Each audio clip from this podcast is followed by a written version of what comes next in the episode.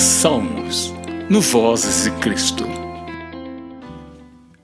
Porque se amotinam os gentios e os povos imaginam coisas vãs? Os reis da terra se levantam e os governos consultam juntamente contra o Senhor e contra o seu ungido, dizendo: Rompamos as suas ataduras e sacudamos de nós as suas cordas. Aquele que habita nos céus se rirá, o Senhor zombará deles.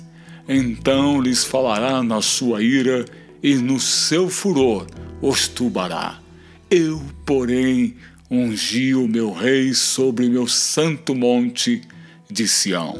Proclamarei o decreto o Senhor me disse: Tu és o meu filho, hoje eu te gerei.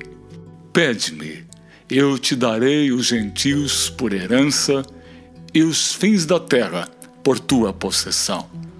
Tu os esmigalharás com uma vara de ferro, tu os despedaçarás como a um vaso de oleiro.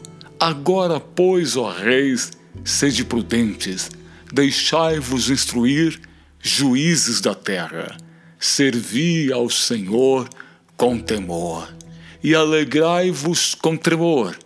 Beijai o filho, para que não se ire e pereçais no caminho, quando em breve se acender a sua ira. Bem-aventurados todos aqueles que nele confiam. Eu sou Edson Araújo, obrigado por escutar este podcast. Ouça mais no site vozesdecristo.com.br.